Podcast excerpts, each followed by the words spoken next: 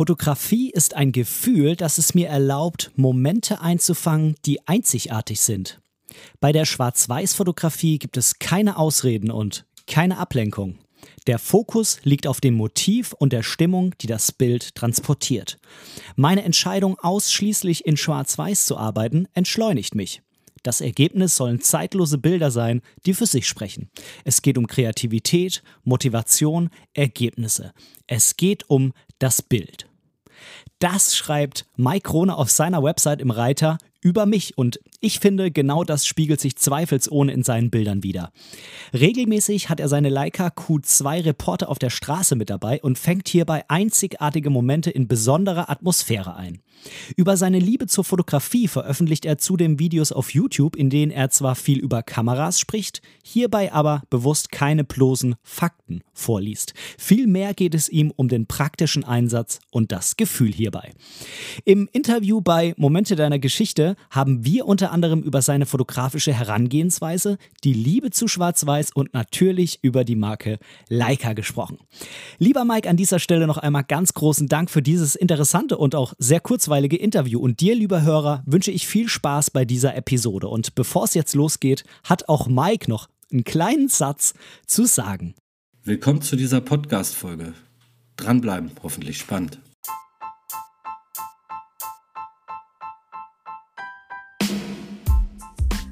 Moin und herzlich willkommen zu Momente deiner Geschichte, dem tiefgründigen Fotografie-Podcast. Ich bin der Ben und in diesem Podcast möchte ich meine Gedanken rund um die Fotografie mit dir teilen. Ich wünsche dir ganz, ganz viel Spaß beim Zuhören.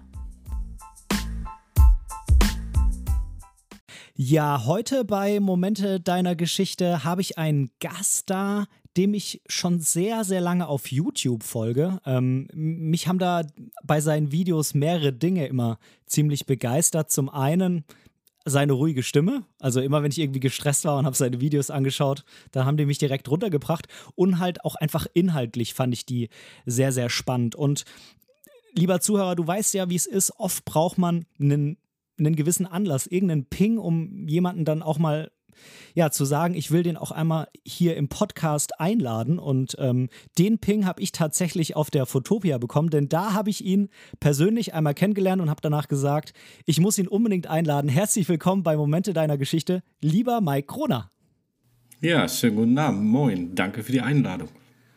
Ja, sehr, sehr gerne. Schön, dass du heute bei mir im Podcast bist. Äh, ich freue mich wirklich auf dieses Gespräch, weil ich finde, dass ähm, du mit dem, was du machst, auch im Moment so sehr, sehr gut in den Podcast reinpasst, was auch mich an Themen so beschäftigt. Und ich würde sagen, stell dich doch einfach mal kurz in zwei, drei Sätzen vor für die, die dich vielleicht nicht kennen. Ich denke, die meisten meiner Hörer werden dich kennen, aber falls jetzt vielleicht doch jemand dabei ist, der genau sagt, äh, der sagt, ja, Mike Krone habe ich irgendwo schon mal gehört, aber ich weiß vielleicht gar nicht mehr so genau, was der Mike so macht.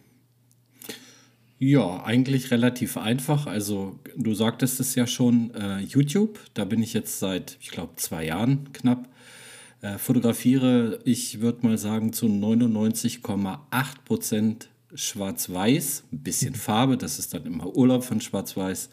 Ja, und äh, bin auf diversen Plattformen, gebe Workshops, äh, hatte jetzt auf der Fotopia einen Vortrag und ähm, ja, bin da also in dem Bereich unterwegs und wie gesagt fast ausschließlich schwarz-weiß.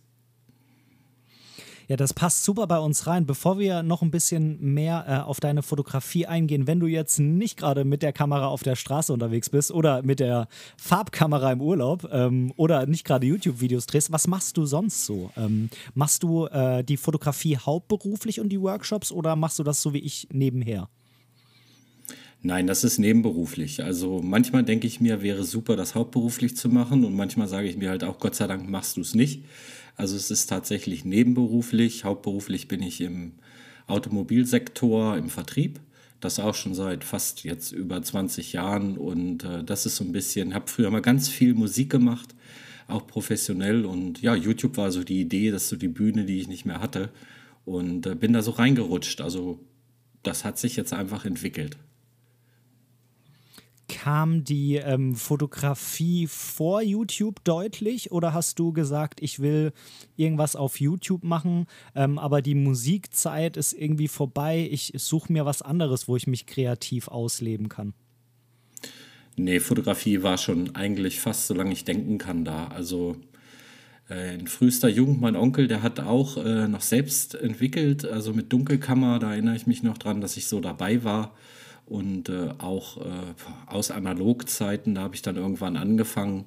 Ich hatte zwischenzeitlich mal eine zwei-, dreijährige Pause, aber boah, Musik, ähm, Fotografie ist wirklich äh, Urzeiten her. Hm, kam das auch dann schon vor der Musik? Ähm, ja, also das ging so ein bisschen fast gleichzeitig los. Also ich glaube, ich habe Schlagzeug gespielt, mit, da habe ich angefangen mit sechs Jahren. Und ähm, ich glaube, so ab der Schulzeit hatte ich dann immer eine Kamera und ich war dann schon immer so als Archivar verschrien und bin da rumgelaufen und habe alles dokumentiert und fotografiert und gefilmt und ähm, ja, das war so ein bisschen parallel, aber ich würde mal, würd mal so sagen, so ernsthaft angefangen zu fotografieren, denke ich mal, ist das jetzt so 15 Jahre her. Wow, das ist äh, natürlich eine ganz schön lange Zeit. Das finde ich sehr beeindruckend. Bei mir ist es ja noch relativ neu. Ne? Ich mache das ja erst so seit, ich würde sagen, seit vier Jahren, wo mhm. ich äh, gesagt habe, ich gehe jetzt mal weg von dem normalen Knipsen mit dem Smartphone, sondern versuche das irgendwie mal ein bisschen ernsthafter zu betreiben. Aber das ist natürlich schon echt eine lange Zeit. Ähm, glaubst du, mh, mm, dass äh, die Erfahrung, die du in diesen ganzen Jahren gesammelt hast, dass die einen sehr, sehr großen Einfluss auf die Fotografie hat? Oder glaubst du, ähm, na, wie soll ich das sagen, dass man, dass es eher so der Input von, von Workshops oder so ist, die du dir da äh, vielleicht auch mal angetan hast? Nee, ich glaube schon die Erfahrung. Also ähm, ich bin auch tatsächlich aus der Landschaftsfotografie gekommen. Früher um 4 Uhr aufgestanden und Sonnenauf und später dann Sonnenuntergänge äh, fotografiert und ähm, über diesen ganzen Weg der Landschaftsfotografie irgendwann in die Städte rein und dann hat es halt Klick gemacht und das kommt mir heute noch zugute, weil ich glaube, so in meinen Fotos ist auch immer so ein Stück Landschaftsfotografie drin, dass ich halt auch die Städte so ein bisschen räumlich sehe und äh, eher sehr breit fotografiere, immer mit so einem respektvollen Abstand halt auch. Das ist mir wichtig und das, äh, das macht auf jeden Fall was aus, also diese ganzen Jahre fotografiert zu haben, ja. Mhm. Ähm, ich glaube, dass, ähm, dass, also in der Fotografie drückt man sich ja sehr, sehr stark selbst aus. Ne? Also ich meine, man könnte ja theoretisch alles fotografieren. Das ist ja eine eine riesengroße Auswahl, die man da trifft, dadurch, dass man die Kamera irgendwo drauf zeigt oder eben auch nicht.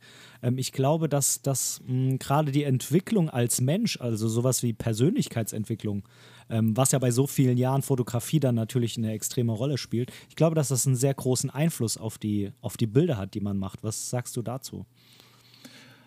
Also ich glaube ganz sicher, das ist auch so eine These, die ich vertrete, dass man, dass ich mir einbilde, dass man äh, aufgrund äh, Bilder ein bisschen ableiten kann, was der Fotograf für ein Charakter ist. Also glaube ich ganz sicher, weil ähm, ich denke, dass man, wenn man das natürlich jetzt äh, ein bisschen ernsthafter betreibt, dass man schon so seine Art und sein, so wie man halt auch selber ist, dass man irgendwann auch halt so fotografiert. Und ich merke dann auch, wenn ich mal in so andere andere Bereiche, wenn ich mich da versuche, dass ich sehr schnell merke, ob das mein Ding ist, ob das zu mir passt oder eher nicht. Also ganz sicher, glaube ich ganz sicher. Hm. Ja, es ist äh, irgendwie eine sehr, sehr spannende Angelegenheit. Ähm, ist, glaube ich, auch so eine wichtige Frage, wenn man sich irgendwie nach dem, auf die Suche nach dem Stil begibt, aber vielleicht sollte man das auch einfach, einfach so laufen lassen und gucken, wie sich das entwickelt, weil man kann sich ja selber auch nicht verbiegen, ne? Oder sollte genau. man nicht? Ja, absolut. Ich glaube ganz sicher, dass die, äh, also so ist es bei mir, dass man irgendwann halt, äh, was ja, ich meine, ich habe auch jetzt letztens Zahlen gesehen, die so utopisch sind, wie viele Bilder am Tag veröffentlicht werden. Also so ein fotografisches Erbe, glaube ich, hinterlassen wir alle nicht. Aber wenn man es schafft, so eine kleine eigene Handschrift zu kreieren, dass man irgendwo eine Art Wiedererkennungswert in seinen Bildern schafft. Und das ist so für mich auch das größte Kompliment, was man kriegen kann, dass Leute zu mir sagen, ich sehe ein Bild und ich weiß das von dir. das finde ich ähm, absolut super und ich glaube, dass man natürlich auf diesem langen Weg immer wieder neue Einflüsse halt mitnimmt, aber so irgendwann so seinen Weg halt auch gehen sollte. Mhm.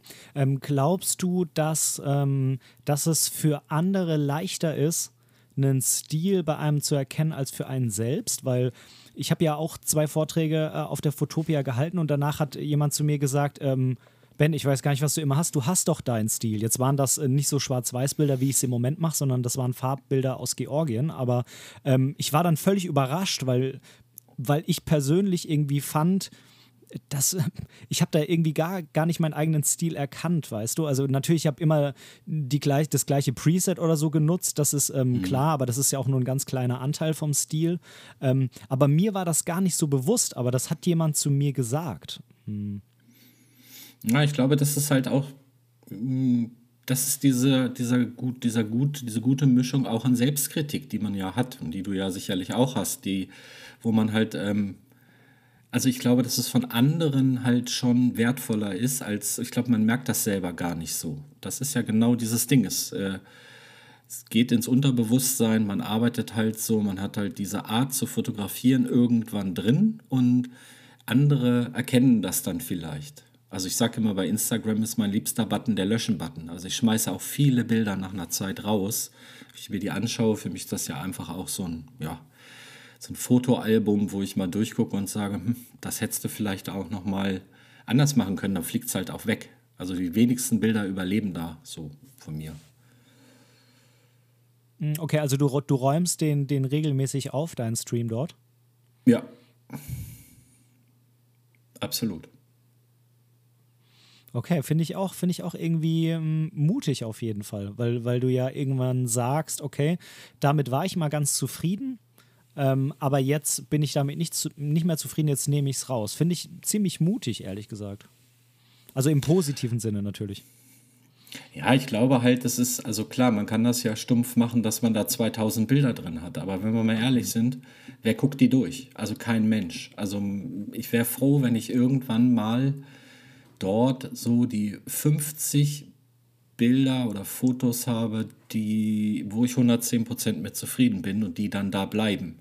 Äh, das wäre schon ähm, eine große Leistung. Ich möchte eigentlich nicht sammeln, sondern das soll ja so ein bisschen repräsentativ der Arbeiten sein. Und dann hast du vielleicht auch die Chance, dass es sich einer mal anschaut. Bei 2500 Bildern mit Sicherheit nicht. Hm, das stimmt. Tust du dir schwer damit, die Bilder auszusuchen, die du jetzt äh, weg, äh, also wieder rausnimmst? Oder ähm, guckst du die durch und es ist dir irgendwann klar, nee, okay, das passt jetzt irgendwie nicht mehr rein, das will ich jetzt rausnehmen? Ja, zweiteres. Also das geht relativ fix. Das ist einfach auch dann so ein Gefühlsding, dass ich durchgucke und sage, hm, okay, nee, kann weg. Oder versuch's nächste Mal nochmal anders daran zu gehen. Also wenn es jetzt zum Beispiel Locations sind, wo ich mehrfach hinfahre, dann äh, sehe ich dann oft schon einfach noch Verbesserungspotenzial, wo ich sage, hättest du dir da vielleicht ein bisschen mehr Mühe und Zeit genommen, dann wäre es vielleicht noch ein bisschen eindrucksvoller geworden. Mhm. Ja, finde ich, find ich sehr toll, ähm, diesen, ähm, ja, die, die, dieses ständige Streben, besser zu werden, finde ich selber super toll. Versuche ich auch irgendwie immer, immer so, ähm, wie soll ich sagen, morgen eine bessere Version zu sein oder in dem Fall dann äh, morgen eine bessere Version von dem Bild machen. Das finde ich ziemlich cool. Äh, du hast es ja schon am Anfang so ein bisschen angesprochen. Du du machst ja hauptsächlich Straßenfotografie oder auf Englisch Street Photography, das ist ja mittlerweile, glaube ich, auch ganz gut eingedeutscht. Ähm, hm. Und du hast und du hast erzählt, du hast mit Landschaften angefangen und bist dann in Richtung Street Photography gegangen. Was war da der Grund dafür? Warum hast du irgendwann gesagt, hm, okay, ich habe jetzt hm, genug Bienchen, Blümchen oder schöne Landschaften irgendwo fotografiert. Ich will jetzt ähm, die Straße fotografieren. Na, ich glaube halt, dass das, also ähm, mir haben diese Bilder gut gefallen und mir gefallen auch heute noch. Ich gucke auch gerne Landschaftsbilder, ohne Frage. Aber das sind für mich halt auch reproduzierbare Bilder im Großen und Ganzen. Also es gibt ja kaum was auf der Welt, was nicht schon wegfotografiert ist, wenn es was Eindrucksvolles ist. Da differiert dann irgendwo so die, das Stativ, was aufgestellt wurde, einen Meter rechts oder links. Aber größtenteils waren mir diese Aufnahmen zu reproduzierbar. Und ich habe dann, ich weiß noch genau, da war ich in Barcelona unterwegs in so alten Gassen und da ging so eine Dame lang und das Bild habe ich, habe ich noch gar nicht drüber nachgedacht, das habe ich einfach gemacht. Und äh, am Rechner zu Hause war genau das das Bild. Ich umgewandelt in Schwarz-Weiß und es hat mich so gefesselt. Das Bild ist auch heute noch, ich glaube, eins der ersten im Instagram-Feed drauf. Und das war so für mich, wo ich dachte, das ist ein Unikat. Du wirst das so nicht mehr aufnehmen können. Und dann ist so für mich der Groschen gefallen. Mm, okay, also es war die, die nicht mehr Reproduzierbarkeit. Ähm, mhm waren es auch die Menschen, die sind ja nicht immer, aber sehr häufig bei der Street Photography so ein, so ein Ding, wo man sagt, ähm, die müssen mit drauf sein. Ich persönlich mache da auch ganz gern Bilder, wo keine Menschen mit drauf sind, ähm, aber die sind ja sehr, sehr oft drauf. Hatte ich an dem Bild ähm, besonders fasziniert, dass es ein Mensch war, der da mit drauf war? Ja, die ganze Atmosphäre dieser wirklich äh, uralten Gasse mit dieser älteren Lady, so will ich es mal sagen. Ähm, fand ich halt, das war für mich halt ein sehr charaktervolles Bild, was so für mich so diese, diese, diese Ecke da in Barcelona wunderbar wiedergespiegelt hat. Also ich hätte ja auch die Kathedrale fotografieren können. Die ist auch charakteristisch für Barcelona, aber ja, die haben wir halt schon häufiger gesehen und dann, es war halt für mich so einfach auch erstmal für mich so das Bild und da ist der Groschen gefallen. Menschen setze ich eigentlich eher so als Stilmittel ein. Also bei mir sind sehr, sehr viel die Menschen von hinten zu sehen oder als Silhouette zu sehen. Also nicht so dieses typische, ähm, dass ich jetzt davor springe und die halt fotografiere. Das passt wieder nicht zu mir. Ich stelle mir jetzt auch so ein bisschen Mike Kroner ähm, mit einem riesigen Blitz wie Bruce Gilden vor. Das passt wirklich so gar nicht, ne? Genau, genau. da wollte ich drauf hinaus. Ja, so wie er das macht. Und das, ja, deswegen, was ist Streetfotografie? Ne? Für viele ist es ja genau das. Ähm, für mich ist es, ich nenne es ja immer so ein bisschen eher Moments und Atmosphäre. Also ähm, ja, also dieses Thema, ich habe hier glaube ich 15 Bücher über Streetfotografie, die alle anders sind. Äh, schwer genau einzuordnen, würde ich sagen. Mhm. Ähm, es ist also so diese, diese Situation, diese Atmosphäre, die du da, die du da beschreiben willst. Ähm, war das hat sich das durch deine Straßenfotografie durchgezogen oder hast du irgendwann zwischendrin auch mal gesagt, mm, ich will doch mal vielleicht Street-Porträts machen oder irgendwas in die Richtung? Oder hast du relativ schnell gemerkt, okay, nee, es sind solche, solche, ja, wie soll ich das sagen, solche grafischen Bilder, wo Menschen eher so eine Art Beiwerk sind? Ja, also ähm, ich hatte, hatte ich natürlich auch hier und da, aber nicht so bewusst. Also dieses ganze Thema Porträt, das mache ich halt so, wenn ich hier mal so ein bisschen beauftragt werde, klar. Aber ähm, auf der Straße versuche ich eigentlich sehr, wie soll ich sagen, also ich sage auch immer so meinen Workshop-Teilnehmern, für mich ist immer wichtig, mich so einer Geschwindigkeit der Stadt anzupassen. Also ich stelle mich eigentlich nirgends irgendwie 20 Minuten hin und warte dass da irgendwas passiert, sondern versuche immer so im Flow der Stadt zu sein. Dann fällst du am wenigsten auf. Es gibt ja immer noch so ein paar Sachen, die man beachten sollte, gerade wenn man irgendwo im Ausland ist. Und äh, da bleibt ja oft gar nicht die Zeit, irgendwie groß was zu planen. Mhm. Merkst du, dass die Bilder an sich auch eine größere Hektik ausstrahlen, wenn die Stadt hektischer als ist. Also ich meine, klar, wenn die Menschen durch die Gegend rennen, dann sind sie natürlich rennend auf den Bildern, aber ähm, wenn ich jetzt eher so an deine äh, Komposition oder so denke oder die, die Art, was du für eine, für eine Stelle da suchst, wo du jetzt mal zumindest mal zwei Minuten bleibst oder so. Hm, ja, unterschiedlich. Ne? Also wenn ich in Lissabon unterwegs bin, klar, dann möchte ich ja auch zeigen, dass da die Hölle los ist. Äh, oder in Rom oder so. Ähm, aber ich habe, ich suche tatsächlich schon irgendwo so Ecken, wo es ein bisschen ruhiger ist, äh, dass ja gerade dann so ein Mensch, der vielleicht in dem Bild eine Rolle spielt als, als Bestandteil, dann schon auch besonders ist halt. Ne? Und deswegen bin ich auch gerne früh morgens unterwegs, da wenn, oder auch sonntags zum Beispiel in Städten, wo halt nicht so viel Trubel ist. Aber natürlich, es ist ja auch immer so ein bisschen dokumentarische Fotografie, wo man das halt, es kommt darauf an, was will man zeigen, finde ich. Mm, warst du ähm, nur zum Fotografieren in Lissabon oder warst du da ähm, irgendwie jetzt geschäftlich oder so und hast gesagt, ich gehe aber morgens einfach mal ein bisschen früher los zum Fotografieren? Nee, nee, das war Urlaub. Also ähm, es war eine Rundtour. Wir waren da äh, zwölf Tage unterwegs mit dem Schiff. Wir hatten da acht Häfen, da war Lissabon dabei. Da sind wir halt glücklicherweise über Nacht geblieben. Und dann haben wir das natürlich genutzt und äh, die anderen Städte hm, ist ja schon so, wenn du mit dem Schiff unterwegs bist, dass du dann auch schon um acht oder so meistens morgens von Bord gehen kannst, wo es halt noch ein bisschen ruhiger ist. Und ähm, genau die Zeiten haben wir halt genutzt. Und dadurch, dass es ja Urlaub war, konnte ich gar nicht irgendwo 20, 30 Minuten rumstehen, sondern ich habe ja meine Kameraeinstellung und mache vieles tatsächlich komplett aus der Bewegung heraus. Aus dem Augenwinkel sehe ich was und weiß dann schon, das könnte was sein und gehe dabei sogar weiter. Mm, okay, das heißt, äh, du bist dann mit äh, Frau, Freundin äh, unterwegs und genau. hast die Kamera aber auch dabei. Klar. Und Okay, weil das, das ist bei mir im Moment sehr ein großes Thema, ähm, ein, so, ein sehr großes Thema im Podcast. Ähm, wie kann ich die Fotografie mehr so in den Alltag integrieren? Hm, wie machst du das? Also ist irgendwie klar, die Kamera immer dabei haben ist natürlich die Grundvoraussetzung, um da irgendwie Fotos zu machen. Aber ähm, wie versuchst du das irgendwie noch da zu integrieren? Weil ich denke mal, du hast, so wie wir alle, irgendwie einfach nicht Zeit, immer den ganzen Tag jetzt zum Fotografieren rauszugehen. Ja, nee, also unter der Woche, klar, da ist halt der Job und äh, da bist du halt auch abends irgendwie froh, natürlich dann auch ähm, zu Hause zu sein, wobei es immer irgendwas gibt, was ich, womit ich mich da beschäftige, immer noch mit dem Thema. Ähm, das bezieht sich eigentlich mehr so aufs Wochenende oder Urlaube natürlich so äh, unter der Woche, also Montag ganz normal während der Arbeitszeit. Da ist halt auch keine Kamera dabei, das geht zeitlich auch gar nicht. Mhm. Und ähm, Urlaub ist dann natürlich so der, der, Haupt, äh, der Hauptzeitraum und Wochenende natürlich, wo du sagst, okay, jetzt äh, ist aber die Kamera, die weicht jetzt nicht mehr von meiner Seite. ja, gut, das, das, war jetzt ja dieser, dieses Jahr der Urlaub, das war ja der erste seit drei Jahren, ging ja nichts.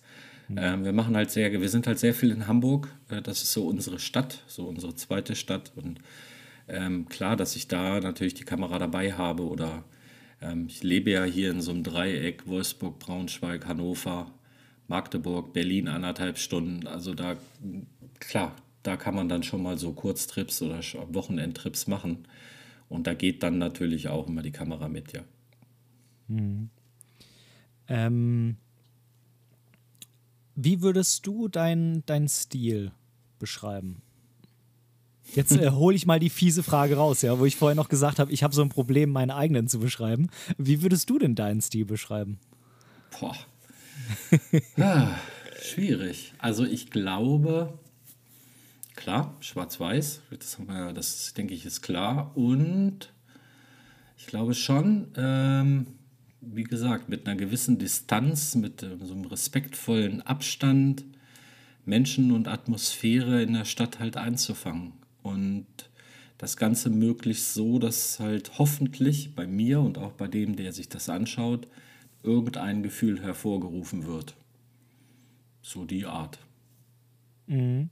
Ist das ein bestimmtes Gefühl? Also Ruhe, glaube ich, willst du auf jeden Fall irgendwie ausdrücken, auch wenn jetzt die Stadt ein bisschen hektisch ist, aber wenn du sagst, du suchst so eine Ecke aus, wo irgendwie vielleicht nur ein Mensch da jetzt durch einen ähm, Lichtstrahl durchläuft oder so, dann hat es ja schon irgendwie sowas, sowas Ruhiges, was du ähm, da einfängst. Ähm, also zumindest geht es mir so, wenn ich über deine Bilder schaue, dann sind die sehr, sehr minimalistisch, aber nicht zu sehr, ähm, sehr beruhigend auf jeden Fall. Also irgendwie so, man guckt die an und hat so das Gefühl, es ist ähm, sehr konzentriert. Ja, ich denke, ja genau, das Ruhige passt ja auch wieder. Ne? Da sind wir ja wieder bei dem Thema äh, vom Charakter her oder was mhm. so zu einem passt. Ähm, ich ähm, wünschte mir, also ich beschäftige mich halt gerade tatsächlich so ein bisschen noch mehr mit auch dieser Dokumentarfotografie. Vielleicht das so ein bisschen, diese beiden Dinge zu integrieren, aber ähm, das passt schon, wie du das sagst. Also es, ist, es passt einfach auch zu meiner Art, so zu fotografieren. Mhm. Ähm, dieses Minimalistische, das spiegelt sich ja auch dadurch wieder, dass du, wie du gesagt hast, hauptsächlich ja in Schwarz-Weiß fotografierst. Ich habe gesehen, du hast zwei ähm, Instagram-Kanäle. Ähm, in dem einen sind, äh, wie du vorhin, glaube ich, gesagt hast, hauptsächlich Urlaubsfotos, die dann auch mit in Farbe sind. Ähm, öfter auch mal von deiner Partnerin, wenn mhm. ich es richtig ähm, jetzt gedeutet habe. Ähm, und äh, der Rest ist komplett wirklich in Schwarz-Weiß. Und hm, was reizt dich so sehr an Schwarz-Weiß? Jetzt abgesehen davon, dass es natürlich irgendwo einen Minimalismus mit sich bringt. Das ist ja klar, wenn die Farbe weg ist. Also ehrlicherweise würde es diesen Farbkanal eigentlich nicht geben, weil ähm, ich arbeite ja auch so ein bisschen ja, mit so einem Kamerahersteller zusammen und da ist natürlich das Problem oder berechtigterweise halt auch die Anforderung, dass einige sagen, wir möchten natürlich nicht nur von den verschiedenen Kameras, die du mal da hast oder die, die ich mal vorstelle, Schwarz-Weiß-Bilder sehen, sondern auch Farbbilder sehen. Und ähm, der Hauptkanal ist mein Hauptkanal, das bin ich und der ist schwarz-weiß, das ist halt so. Und der zweite Kanal ist so ein bisschen dies und das und halt Farbe, um da halt auch mal was präsentieren zu können. Wenn Leute mich ansprechen, dass ich sagen kann, kannst ja mal darauf gucken. Aber alle anderen äh, Kanäle, ob das äh, Flickr ist, 500px, Vero 1x, ist alles schwarz-weiß. Da ist nicht ein einziges Farbbild. Mhm. Warum? Ja, weil ähm, ich merke es immer wieder, oder wir merken es auch hier, wenn wir zu zweit Bilder durchschauen, gerade jetzt auch vom Wochenende dass wir da ähnliche mh, hm, Situationen haben oder Motive haben und mittlerweile beide hier, auch meine Partnerin so ist, dass sie sagt, also Schwarz-Weiß wirkt halt viel schöner und es ist einfach, äh, ich glaube, Schwarz-Weiß entweder packt es ein und dann möchte man es eigentlich auch ausschließlich machen oder man sagt, okay, ja, ab und an. Äh, aber wenn man, wenn man so richtig dem verfallen ist, dann ist es das einfach, weil Farbe lenkt mich oftmals vom Motiv ab. Das sehe ich bei ganz vielen Bildern, dass ich Bilder sehe und in erster Linie zieht mich irgendein Farblook an, ob das jetzt so wie vor ein paar Jahren Orange Teal oder wie sich das alles nennt. Ähm, und äh, das lenkt mich eigentlich immer sehr vom Motiv ab. Und ich finde immer, bei Schwarz-Weiß gibt es keine Ausrede. Da musst du ein Motiv haben, was halt funktioniert, was dich packt und kein Farblook. Und äh, von daher ist Schwarz-Weiß, finde ich, auch gar nicht so einfach, wie viele denken. Mhm. Ja, ich, ich glaube, viele haben tatsächlich ähm, ein Problem oder sagen wir mal eine Herausforderung damit, ein gutes Schwarz-Weiß-Bild zu machen. Weil, weil man es natürlich auch üben muss, ne? das ist keine Frage. Ähm, du kannst halt auf einmal nicht mehr ähm, durch Farbe, die den ähm, Betrachter anspringt, ähm, irgendwas hervorrufen oder die Aufmerksamkeit drauf lenken, sondern du bist wirklich da angekommen in hell und dunkel und ganz viel Grau dazwischen. Genau. Ähm, mir geht's eher so, ich weiß nicht, ob das jetzt sehr ungewöhnlich ist, aber bei mir sind das immer so Phasen, weißt du. Ich habe ähm, irgendwie monatelang bin ich voll auf dem Schwarz-Weiß-Trip, so wie im Moment. äh, und, und manchmal bin ich da monatelang am Farbe fotografieren. Ähm, mhm. Ist das ungewöhnlich? Bin ich ein Alien? Nö, nö, nö. Also wie gesagt, äh, es, es ist ja auch, ähm, finde ich, völlig in Ordnung. Jeder muss ja das machen, was ihn in der Form da befriedigt. Was ich halt festgestellt habe, zum Beispiel, ich war viel auf Vernissagen und Ausstellungen.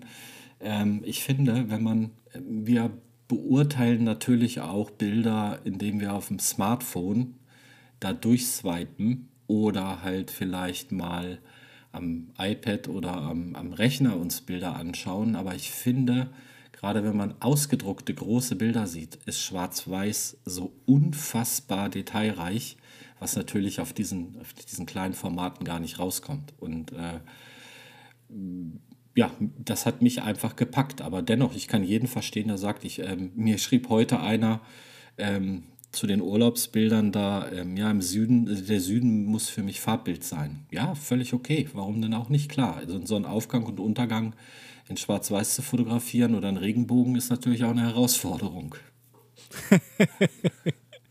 der Regenbogen ist, glaube ich, wirklich eine große Herausforderung. Der Regenbogen ja. ist schwierig, ja, genau. ja, ähm, es ist ähm, bei mir oft auch so, ähm, ja, dass äh, die Farbe lenkt natürlich ab bei Farbbildern. Wenn die nicht gut gewählt ist, dann, dann kann das völlig in die Hose gehen. Sagen wir mal, du hast irgendwie ein Bild und ähm, hast da einen interessanten Menschen drauf und es läuft aber gerade auch jemand anderes durchs Bild durch und der hat eine rote Handtasche. Mhm. Es wird immer, weil der Mensch ist einfach so gepolt, der Blick wird immer auf die rote Handtasche fallen. Genau, genau. Und oder ich finde ich find auch immer spannend, wenn Porträts vor irgendwelchen grünen Büschen oder irgendwelchen grünen Blumen gemacht werden. Äh, die, die Hintergründe sind dann in der, in der Form, finde ich, immer so dominant und man muss einfach mal so ein Bild nehmen und nur mal in Schwarz-Weiß konvertieren. Plötzlich ist das, ist das Porträt halt im, im Fokus und nicht mehr die grünen Büsche. Also man muss da halt, denke ich, auch ein bisschen drauf achten, weil Farbe kann dich halt immens ablenken, kann aber natürlich auch in bestimmten Situationen ganz, ganz wichtig sein, um halt bestimmte Dinge zu zeigen. Halt klar, ganz klar.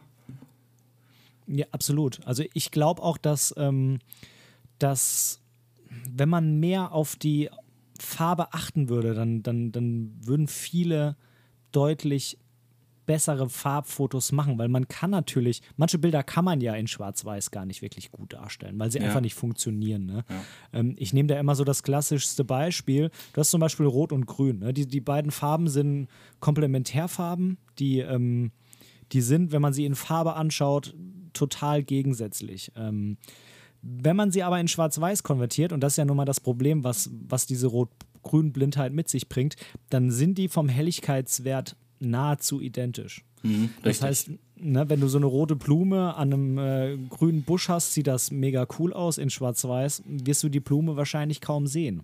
Mhm, richtig. Ja, genau.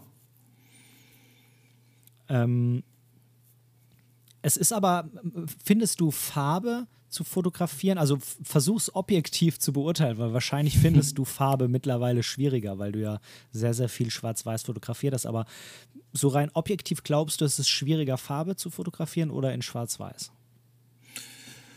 Also richtig gut in Farbe zu fotografieren ist, glaube ich, schwieriger. Eindeutig. Also, boah. ja, also ich glaube schon, weil, wie gesagt, vieles wird einfach grenzenlos übertrieben mit, äh, es gibt so, so viele Presets oder halt auch äh, zu viele Regler. Da habe ich mich immer gefreut, als ich die Schwarz-Weiß-Kameras, ich hatte ja mehrere Kameras hier, die auch nur Schwarz-Weiß können. Und da hast du halt fünf Regler zur Bildbearbeitung und das war's, weil die ganzen Farbregler sind ja rausgenommen. Ähm, und dann musst du halt ein gutes, gutes Motiv haben und hast halt nicht irgendwie vier Seiten Regler mit dem man ein an sich gutes Farbbild auch einfach schlecht machen kannst. Ja, also ich persönlich glaube auch, dass es, dass es schwieriger ist, ähm, ein gutes Farbbild zu machen, weil du halt einfach einen riesigen Faktor mehr hast, ne? nämlich, nämlich die Farbe. Und es gibt ja auch viele Fotografen, die die Kamera beim Fotografieren auf Schwarz-Weiß stellen, obwohl sie später ein Farbbild draus machen, weil sie dann einfach das Licht besser beurteilen können. Weil ähm, ich glaube, viele Farbfotos scheitern zum einen an der Lichtsetzung und zum anderen auch einfach daran, dass halt irgendwie Farben mit dabei sind, die einfach nicht passen. Genau. Und ähm, so bei Porträts mag man das vielleicht noch ganz gut beeinflussen können. Sieht man ja bei guten Fotos, die haben nicht zu viele Farben drin, ja. Mhm. Ja, genau, genau. Aber ja, wie gesagt, also das ist halt, ähm, ich komme eigentlich auch gar nicht mehr so groß auf die Idee, dass ich jetzt irgendwie sage, komm, heute gehst du mal los und fotografierst in Farbe. Das ist halt, ich denke halt mittlerweile schon in Schwarz-Weiß. Das habe ich auch gerade gestern Abend erzählt. Äh, ich, wenn ich durch die Stadt gehe, dann ist es mittlerweile wirklich so, dass ich wie so ein Filter dann selber drin habe, wenn ich so im, im Fotografie-Modus bin, dass ich halt auch schon sehe und weiß, alles klar, das kann in Schwarz-Weiß gut funktionieren. Und deswegen ist das. Ich habe auch nur die Kamera, die Farbe kann, weil es halt hier und da gefordert ist, dass manche halt sagen, ja, du möchten da gerne, dass du dieses und jenes machst, aber wir möchten Farbbilder haben. Ansonsten wäre es auch nach wie vor eine Kamera, die ausschließlich nur schwarz-weiß kann, ganz klar. Zwei Kameras ist keine Option? Mm, in der Preisklasse momentan nicht wirklich, nee. ja, du fotografierst mit Leica, ne? Da kommen wir später auf jeden Fall auch nochmal ja, noch genau. drauf zu sprechen. Ähm, du hast mir im Vorgespräch erzählt, dass du jetzt am Wochenende, wir haben ja ein langes Wochenende hier in Niedersachsen mit dem 31. Oktober heute, heute ist ja Feiertag, ähm, du warst am Wochenende fotografieren. Wo warst du und ähm, was hast du fotografiert? Ich war, es ging auch wieder um eine neue Kamera, die ich gerade hier habe. Ähm, ich war einen Tag in Braunschweig unterwegs, direkt in der Stadt, dort fotografiert. Da habe ich, das kenne ich natürlich mittlerweile aus der Westtasche und äh, wir waren dann am zweiten Tag in Wolfsburg. Da hast du ja die Autostadt und das Pheno, das ist so eine Location. Äh, das sind einfach dann ähm, ja, Location, die ich in- und ausführe und da weiß ich halt, um wie viel Uhr morgens wie die Sonne steht. Und das ist so dann für mich halt immer ganz wertvoll, wenn ich Kameras mal ausprobiere, da was machen möchte, obwohl es auch immer wieder anders ist, ehrlicherweise. Äh, trotz, dass ich es so gut kenne. Und äh, da waren wir zwei Tage unterwegs und haben, naja, also bestimmt 800 Fotos geschossen, um da ein bisschen was Repräsentatives machen zu können. Mhm du darfst wahrscheinlich nicht erzählen, was für eine Kamera war. doch, doch, kann doch. Das ist auch eine Leica. Die Leica M11 ist gerade hier. Das ist die neueste M. Und äh, die habe ich jetzt vor vier Tagen auch das erste Mal in der Hand gehabt. Also die ist ja schon auf dem Markt. Ich bin da jetzt ein bisschen später, aber die ist halt momentan noch schwer verfügbar und jetzt ist sie halt bei mir und da mache ich gerade ein bisschen was drüber und auch aus eigener Neugierde damit halt. Mhm. Ähm, hast du, ähm, oder anders gefragt, du bist dann, du sagst wir, du bist wahrscheinlich mit deiner Partnerin dann unterwegs gewesen. Ist sie auch so Fotografie begeistert? Also geht ihr dann quasi zu zweit mit der Kamera los oder ähm, hast du die Kamera dabei und ihr macht irgendwas und du fotografierst dann nebenher quasi? Nö, also sie fotografiert auch gern und äh, hat auch mal sehr intensiv fotografiert, ähm, hat aber jetzt leider nicht mehr so ganz die Zeit zu meinem Leidwesen, weil ich fand, sie hat da wirklich ein Händchen für und ähm, sie kommt dann mit und ähm, manchmal fotografiert sie, aber was viel wichtiger dann ja für mich ist, weil ich kann das einfach nicht beides. Sie filmt dann die Fotowalks, wenn wir zusammen unterwegs sind oder dass ich immer noch so ein paar bewegte Bilder habe und äh, ja und manchmal scheuche ich sie natürlich auch einfach, wenn ich ein bestimmtes Bild haben will und es kommt nun mal gerade keiner, halt einfach auch durchs Bild durch und dann habe ich mein Bild, was ich möchte. ja, das ist natürlich auch eine coole Möglichkeit. Ja, warum soll, warum soll man sich denn schwerer machen? Also ich kenne das von so vielen ähm, sehr, sehr renommierten Fotografen, die sagen, naja, du kannst da jetzt zwei Stunden warten, bis einer durchläuft, aber du kannst doch einfach jemanden mitnehmen und lässt ihn durchs Bild laufen. Entscheidend ist ja nachher, dass du das Bild hast, wie du es dir vorstellst. Ähm, ob das dann deine Freundin, Oma, Mutti ist, spielt doch erstmal keine Rolle. Aber und das machen wir halt auch ganz knallhart hier und da. Ich glaube, dadurch, dass, ähm, dass bei deinen Bildern ja die Menschen meistens wirklich absolute Statisten sind und völlig austauschbar, ist mhm. es im Endeffekt auch einfach egal. Genau, eben. Weil, ich sag mal, du beschleunigst das Ganze ja einfach nur. Genau. Du hättest ja kein anderes Bild gemacht, wenn es jemand anderes gewesen wäre. Nö, nö. Und es, du hast halt nicht das Glück, dass da an solchen Tagen dann noch die Wunschvorstellung einer mit einem Schirm, Zylinder, Hut oder sonst irgendwas durchläuft. Ich meine, klar, da, ähm, da, da würde ich das dann unter Umständen vorziehen, aber letztendlich hat man ja so seine kreative Vorstellung, wie das aussehen kann und ähm, dann macht das überhaupt keinen Unterschied und das kann ich auch nur jedem empfehlen. Dadurch bindet man natürlich seinen Partner auch so ein bisschen ein und äh, man tut dann trotzdem was zusammen und verbringt die Freizeit, als wenn man immer nur allein unterwegs ist. Hm, das finde ich auf jeden Fall einen sehr, einen sehr spannenden Aspekt. Ähm, der, den muss ich mir mal äh, im Hinterkopf behalten. ausprobieren, ausprobieren. Ja, ist, ich glaube, es ist, ähm, es ist tatsächlich für viele eine Herausforderung, wo jetzt ähm, der Partner oder die Partnerin nicht ganz so Fotografie begeistert ist, ähm, das irgendwie damit zu integrieren. Ne? Weil ich meine, klar, man macht natürlich mal hier und da ein Porträt von seinem Partner und so und ähm, das ist ja dann meistens auch okay. Ähm, aber jetzt da noch mehr quasi mit einzubinden, jetzt bei dir mit Film oder indem man dann ähm, so nochmal jetzt keine klassischen Porträts macht, aber trotzdem was zusammen macht, das finde ich eigentlich eine ziemlich, ziemlich coole Idee. Also man kann halt einfach auch, also ich habe das, habe das auch mal von einem äh, sehr bekannten Fotografen aus Amerika gehört, der hatte eine Partner oder seine Frau war immer eigentlich dagegen, weil er, er war nur unterwegs, logischerweise. Er hat dann mal auch geschrieben in einem Buch, dass ähm, es war die beste Idee seines Lebens, einfach Fotos dann von seiner Frau äh, auch so in der Art zu machen, ihr die zu zeigen, die fand sie dann sensationell und da ist sie dann immer gerne mitgelaufen. Also, und man hat ja dann immer noch Zeit, einen Kaffee trinken zu gehen. Also so eine gesunde Mischung macht es ja dann auch. Also wir sind ja dann noch nicht fünf Stunden unterwegs, sondern ich weiß ja, was ich ungefähr machen will. Das ist dann auch ziemlich schnell, wenn das alles passt, erledigt und dann hat man einfach auch noch schön Zeit, was zusammen zu tun. Und da kann man dann schon auch den Partner begeistern. Mhm. Ähm, ich habe das auch in letzter Zeit so oft gemerkt. Ähm, ich habe im Moment sehr, sehr wenig Zeit, jetzt um konkret einfach nur alleine jetzt mit der Kamera loszuziehen. Ne? Ich muss auch relativ viel arbeiten. Ähm, wir haben einen Kleinen, der ist jetzt äh, fast ein Jahr. Das ist natürlich dann auch viel zu tun immer. Ähm, das heißt, ich habe ganz, ganz viel so im Alltag fotografiert. Und ich habe halt auch gemerkt, Klar, wenn ich jetzt tagelang in Hamburg unterwegs wäre, dann könnte ich wahrscheinlich bessere Streetfotos machen als hier zu Hause auf dem Land und so. Aber manchmal ist es ja auch so, man ist den ganzen Tag unterwegs und es passiert einfach gar nichts. Und manchmal ist man unterwegs, weil man auf dem Arbeitsweg ist oder so. Und dann sieht man was und fotografiert das und denkt sich, ey, das wäre wäre ich da fünf Tage gestanden, wäre das niemals passiert. Ich war einfach nur zur richtigen Zeit am, am richtigen Ort und so ein Ding hatte ich vorhin. Ähm, wir sind ähm, zum Essen gefahren, ne? Frau, der kleine Julius und ich, wir waren im Auto, sind zum Essen gefahren und dann war so ein Rennradfahrer auf der Landstraße. Ne?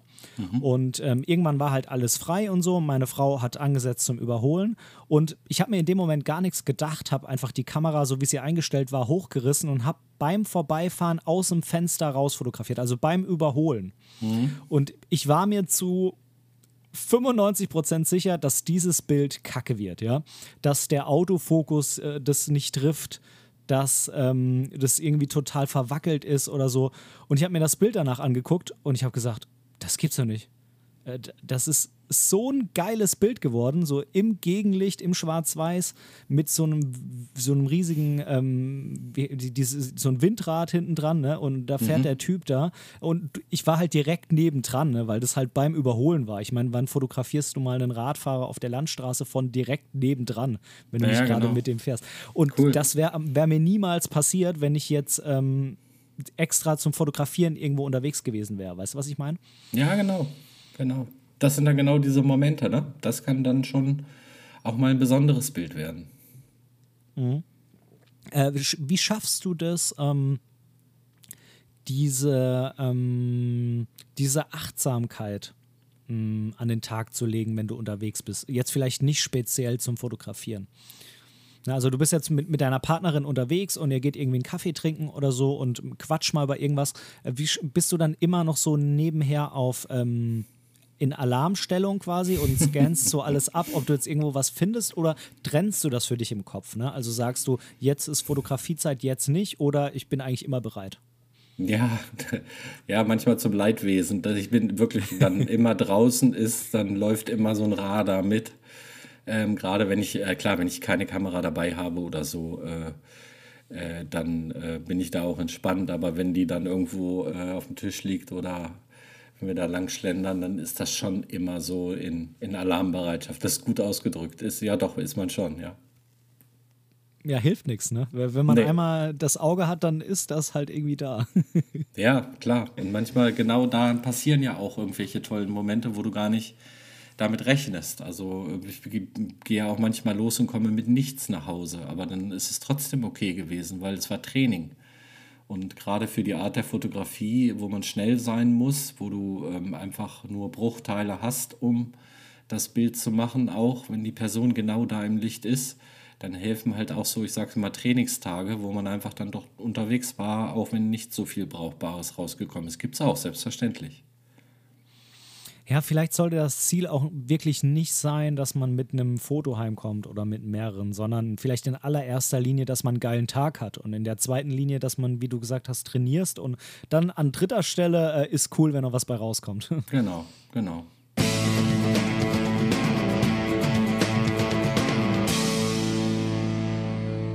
Bevor wir jetzt gleich ähm, auf, auf ein Thema kommen, was ja in deinem YouTube-Kanal sehr präsent ist und was ich auch immer wieder total liebe, nämlich Technik, mhm. äh, würde ich einmal noch kurz mit dir die zehn Entweder-Oder-Fragen spielen. Das ist ähm, ein kleines Spiel, was ich vorbereitet habe. Ich würde dir zehn ähm, Entweder-Oder-Fragen stellen und würde dich bitten, einfach so aus dem Bauch raus relativ zügig da ähm, das zu wählen, was so besser zu dir passt. Alles klar.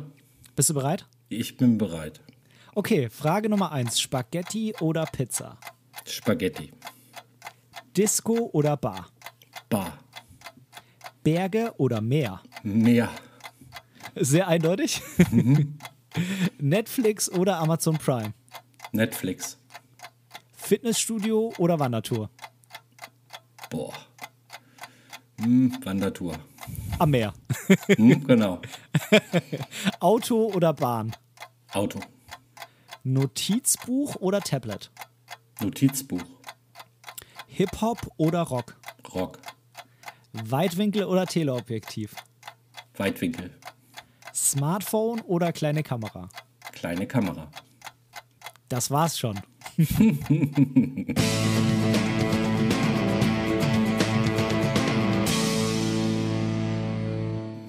du magst cool. das mehr, Mike, ja?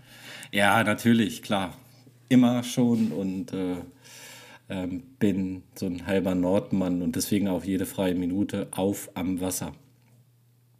Mhm. Kommst du direkt von der Küste oder ähm, so eher Richtung Hamburg? Nee, nee, also ich bin aber in der Jugend äh, in Norddeich oben an der Nordsee mehr oder weniger fast aufgewachsen, weil wir waren da von der Familie, also wirklich jede freie Minute und alle Ferien. Und bin da auch nächtelang, mein Urlaub bestand immer darin, nachts mit dem Krabbenkutter rauszufahren und da mitzumachen und von daher auch so ein bisschen schiffsverrückt und habe auch dann viele Scheine selber gemacht und ja, liebe einfach das Meer und die Weite und die Ruhe und wenn du finde ich, so ein, so Fuß an Bord setzt, dann beginnt halt sofort Entspannung und Urlaub. Das lieben wir aber beide. Deswegen, das so für uns ist das dann Urlaub. Das ist dann auch ein sehr krasser Gegenpol zu der Streetfotografie, ne? Genau, ja, genau. Akku aufladen. Machst du dann auch Schwarz-Weiß-Bilder am Meer? Ja, natürlich. Also sehr gerne auch oft und ähm, äh, natürlich jetzt vielleicht nicht die klassischen wieder mit Sonnenauf- und Untergänge, aber du hast da ja auch großartige Reflexionen und Spiegelungen, die natürlich dann auch in Schwarz-Weiß sehr gut rauskommen. Mhm. Ja, spannend, spannend, spannend, spannend. und äh, jetzt würde ich sagen, gehen wir doch einfach mal auf die Technik ein. Ähm, mhm. Leica ist bei dir ein ganz, ganz großes Thema auf dem Kanal. Ähm, ich bin bei mir ja auch so, ich warte irgendwie nur drauf, bis ich nicht mehr widerstehen kann und mir so ein Ding anschaffe. Ich habe auch äh, eine Leica-Kamera, die ich vermutlich, also ich habe die nicht, sondern ich habe eine, äh, eine Testphase in petto, vermutlich für Dezember. Das sollte mhm. eigentlich ähm, alles so hinhauen, ähm, aber ich habe derzeit keine Leica-Kamera. Was hast du für eine Kamera im Moment? Womit fotografierst du? Momentan mit der Q2 Reporter heißt die. Also ah, das ist die, die extrem geil aussieht, ne? Ja, äh, ja, äh, sehr unscheinbar aussieht. Also weil kein Logo drauf, kein roter Punkt drauf. Ähm, ein bisschen anderen, anderes Material, was die Griffigkeit angeht, aber es ist halt eine Q2 mit keinem äh, Objektiv, was man tauschen kann, festes Objektiv und einfach so ein Kraftpaket als im Grunde Kompaktkamera. Waren diese 28 mm auch bevor du eine Q2 hattest, so deine Brennweite oder musstest du dich damit erstmal irgendwie so ein bisschen anfreunden? Ich musste mich damit tatsächlich ein bisschen anfreunden und ähm, ich würde mir auch wünschen, dass die dass Leica da einen 35er oder vielleicht sogar einen 50er dran baut, wird aber nicht passieren. Es wird bei 28 bleiben. Gehe ich fest von aus, auch für die neue, die kommen wird. Äh, aber der Sensor ist halt 47 Millionen äh, Megapixel, dass du da halt äh, ja, genug Bums hast, um da noch reinzukrobben, was ich auch durchaus mache. Ähm, machst du das ähm, meistens oder so manchmal? Äh, meistens. Und hast du dann in der Kamera schon diesen, diesen Crop-Rahmen eingeblendet, dass du weißt, wie es dann später wird, oder machst du das äh, im Kopf quasi? Nö, also man kann das ja einstellen, man kann ja von auf 35, 50 und 75 sich den Rahmen einblenden lassen. Im JPEG-Format würde die Kamera das sogar so auswerfen. Ich fotografiere aber in DNG mit voller Auflösung, auch ohne Rahmen und das mache ich dann nachher am iPad, dass ich dann schaue, gehe ich da ein bisschen enger, lasse ich es vielleicht auch so. Äh, das entscheide ich dann zu Hause. Okay, aber das, das kriegst du auf jeden Fall ganz gut hin, vor Ort dir dann äh, vorzustellen, okay, ich mache jetzt nicht noch einen Schritt näher ran oder zwei, sondern ich mache es jetzt einfach mal so vom Gefühl her und notfalls kroppe ich einfach noch ein bisschen rein. Absolut, weil ich fotografiere auch viel aus der Hüfte. Also viele Fotos sind ja auch aus der Hüfte. Auch wieder so ein Thema, um halt nicht aufzufallen oder so. Äh, ja, ich, ich, ich weiß ungefähr, was ich nachher drauf haben werde. Das hat man dann irgendwann drin und dann ähm, passt das schon in, zu 80 Prozent, passt das ziemlich genau. Würdest du dir für die, für die Q3 dann irgendwie so ein Klappdisplay wünschen, was ja jetzt schon mal so ein paar Mal angeteasert wurde, wenn du jetzt sagst, okay, ich fotografiere eigentlich ziemlich oft auf, äh, aus der Hüfte? Wäre wunderbar. Also ich glaube halt, dass das der Großteil der Nutzer halt gerne haben würde. Und da zähle ich auch dazu. Und ich glaube auch, dass sie es irgendwann, ob sie wollen oder nicht, bringen müssen, weil das kann sicherlich sonst ein Grund sein, dass viele tatsächlich abspringen würden, glaube ich schon. Und äh, ich hoffe, dass sie da so ein bisschen mal die Community erhören und da über ihren Schatten springen und der mal so ein Display halt zur Verfügung stellen. Das wäre schon großartig. Dann wäre es wirklich perfekt. Bei der Q auf jeden Fall. Ne? Also bei der M ja. wird es, glaube ich, nicht passieren. Nein, auf keinen Fall. Mm, was hast du denn vor, Leica, für eine Kameramarke gehabt? Oder naja, da du schon so lange fotografierst, werden es wahrscheinlich ziemlich viele gewesen sein. Ähm, also die letzten zwei Jahre fast ja ausschließlich Leica. Ich habe ja auch diverse M's hier gehabt und ähm, auch halt, eigene M-Kameras hier gehabt. Und davor war es Fuji. Ähm, auch ähm, eine Marke, die ich sehr, sehr gern mag. Da hatte ich XT4, XT30, X100V, 100F, äh, XT3 hatte ich. Äh, und davor, noch im Landschaftsbereich, war es Nikon Z6. Mhm. Und davor dann wahrscheinlich warst du da auch bei Nikon, ne? Mm, Nikon und äh, ganz früher Canon, ja. Hm. Und was hat dich dazu gebracht, zu Leica zu wechseln? Weil du hast es ja schon mal angesprochen, es ist jetzt, äh, sag ich mal, nicht gerade so, dass man sagt, ähm, ich kaufe mir da mehrere davon.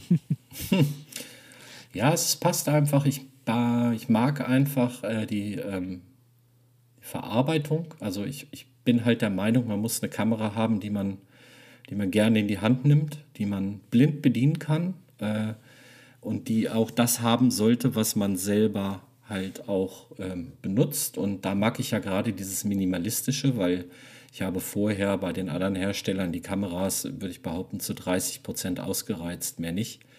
Und ähm, die Leica mit ihrem minimalistischen Design, mit diesen wirklich noch Drehrädern, wo ich von oben drauf sehe, meine Verschlusszeit ist ja ähnlich wie Fuji. Äh, Finde ich halt ähm, wunderbar. Es sind halt von der Verarbeitung her phänomenale ja, Präzisionsinstrumente. Aber in erster Linie, und dazu stehe ich halt auch wirklich, dass sie meiner Meinung nach, äh, das, das würde ich auch wirklich unterschreiben, die besten Objektive, die man bekommen kann, halt im Repertoire haben.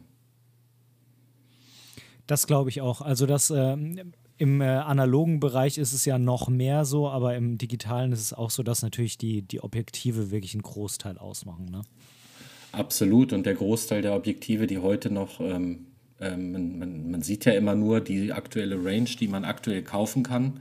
Aber dass das teilweise Objektive sind, die 1975 halt so gerechnet wurden, die bis heute Bestand haben und auch noch heute so neu verkauft werden, zeigt ja, ich hatte jetzt Objektive hier, die waren 65 Jahre alt, wie gut diese Objektive sowohl von der Verarbeitung als auch von der Abbildungsleistung halt sind, hat mich eigentlich immer wieder umgehauen. Dazu halt einfach auch die, die Beständigkeit. Es ist eine Investition natürlich, aber selbst wenn man nach zwei, drei Jahren sagt, ich mag das nicht mehr oder ich möchte was anderes haben, ist es halt äh, teilweise nicht selten so, dass man das Geld wieder bekommt, was man investiert hat. Und in besonderen Fällen kann es halt auch passieren, dass man sogar mehr bekommt, als man investiert hat. Das ist äh, gerade jetzt auch bei den digitalen so, ne? weil das ist ja lange Zeit bei den analogen so gewesen. Ne? Ich denke mal da an so eine Leica M6 zum Beispiel.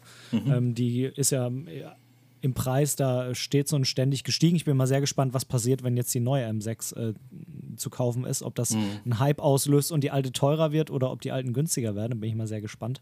Ja. Ähm, aber auch bei den digitalen jetzt, ne? gerade bei so einer Q2 zum Beispiel, dadurch, dass Leica jetzt ähm, mit den gesteigerten ähm, Produktionskosten sowie jede ähm, Kamerafirma zu kämpfen hat und die den Neupreis von der Q2 auch immer höher angesetzt haben, kannst du mhm. die mittlerweile äh, mit Gewinn verkaufen. Wie die ja, 100V übrigens so. auch, die ich habe.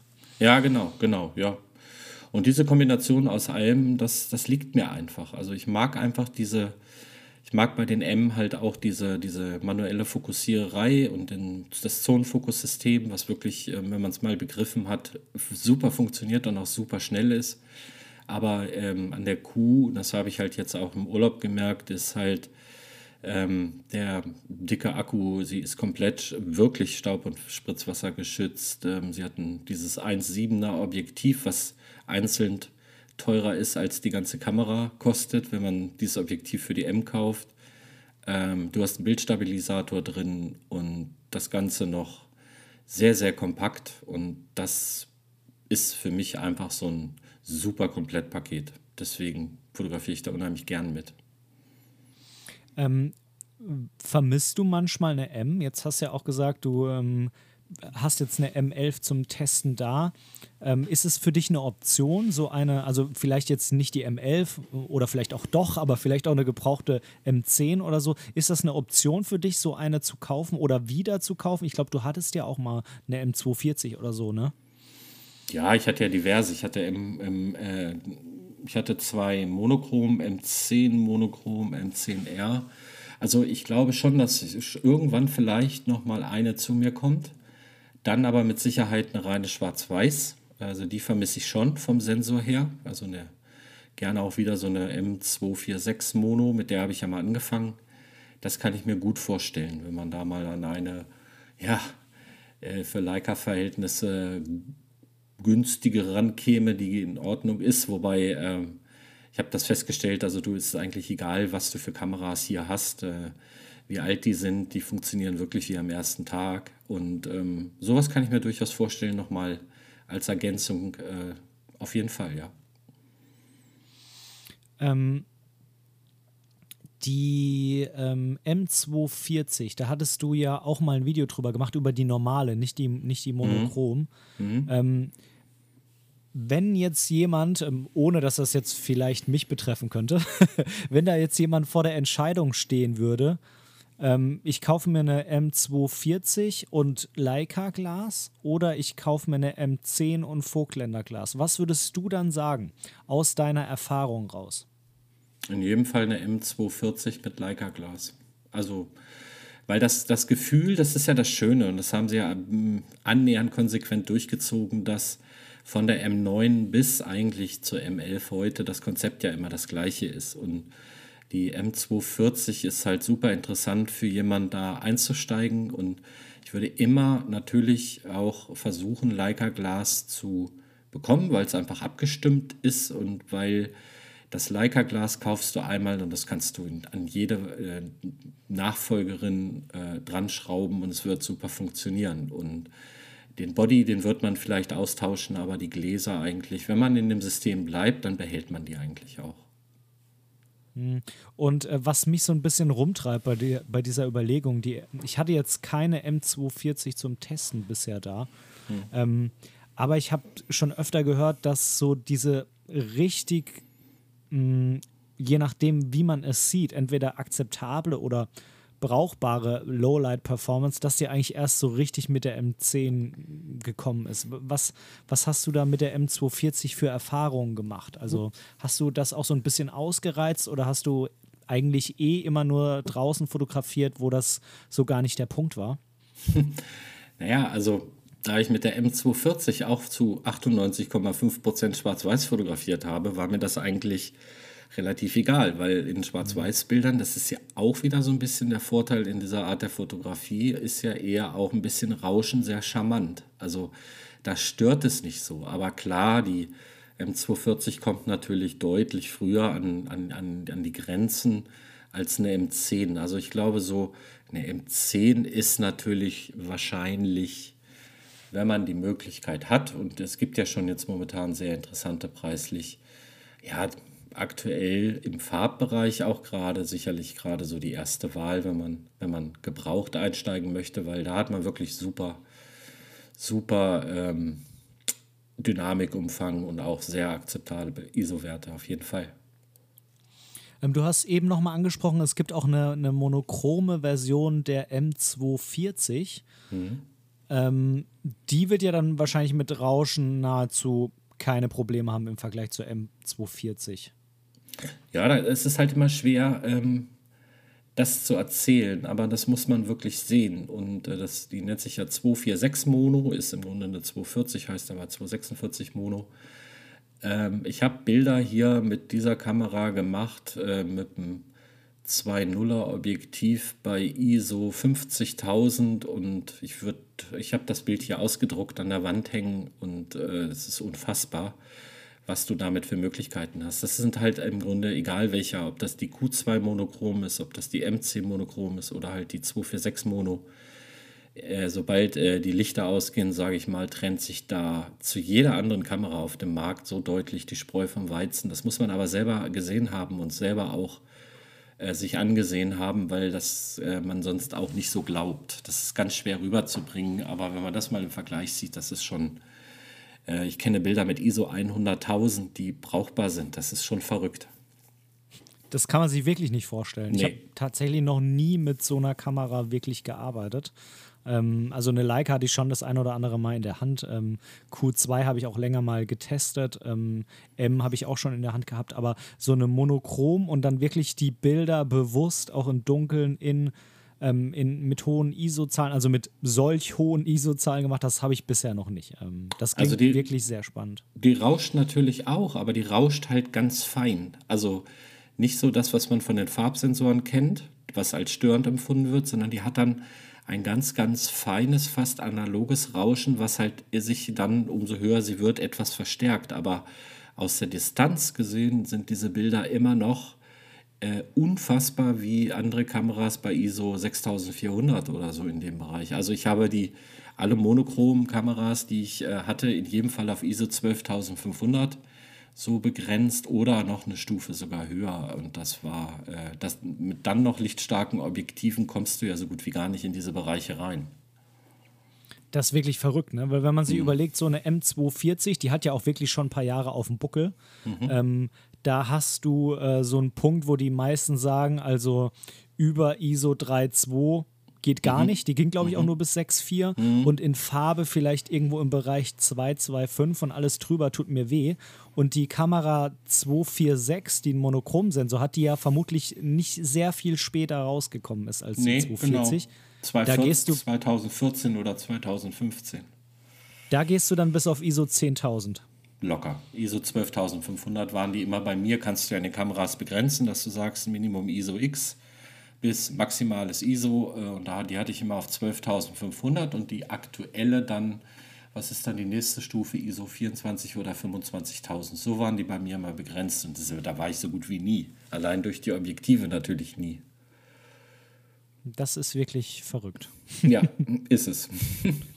Vermisst du das denn jetzt manchmal mit der Q2? Ich, ich, der Sensor ist ziemlich gut, also ich, da sollte normalerweise Rauschen auch nicht das Problem sein, aber vermisst du das? Ja, also den, den Schwarz-Weiß-Sensor äh, vermisse ich schon. Ich habe es gestern Abend gerade, wir waren auf einer Feier eingeladen und ich hatte, hatte die M11 mit, mit auch einem wirklich guten Objektiv und es war natürlich trotzdem dort so duster, dass ähm, das konnte man nicht mehr, also das ging nicht mehr. Und äh, da haben wir dann noch so, so, gesagt, hätte ich jetzt halt eine Q2 Monochrom hier oder eine MC Monochrom, wäre das überhaupt kein Problem gewesen. Und was für ein Objektiv war das?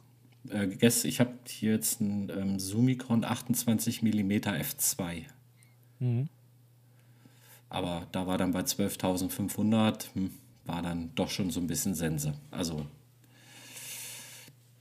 Das, das glaube ich. Ende, ja. Na, da äh, siehst du mal, hat die Q2 dich sogar so weit gebracht, dass du schon bei der M freiwillig einen 28er ranschraubst. ja, weil ich so ein bisschen vergleichen wollte. Ne? Das war ja der Plan jetzt, mal zu gucken. Q2 im Vergleich zur neuesten M äh, mit auch einem 28 mm Objektiv und das Video kommt die nächsten Tage, wenn mein Rechner wieder möchte, ist alles vorbereitet und dann kann man sich da mal ein Bild von machen. Ja, dein Rechner, der will nicht so, ne? Hast du mir vorhin nee. im Vorgespräch erzählt, irgendwie zickt er ein nicht. bisschen rum. Hm.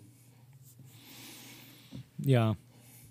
Ähm, gibt es da noch andere Dinge als die hohe ähm, ISO-Performance, die gute hohe ISO-Performance, ähm, wenn du dir ähm, die Geschichte mit dem Schwarz-Weiß-Sensor nochmal ins Gedächtnis rufst?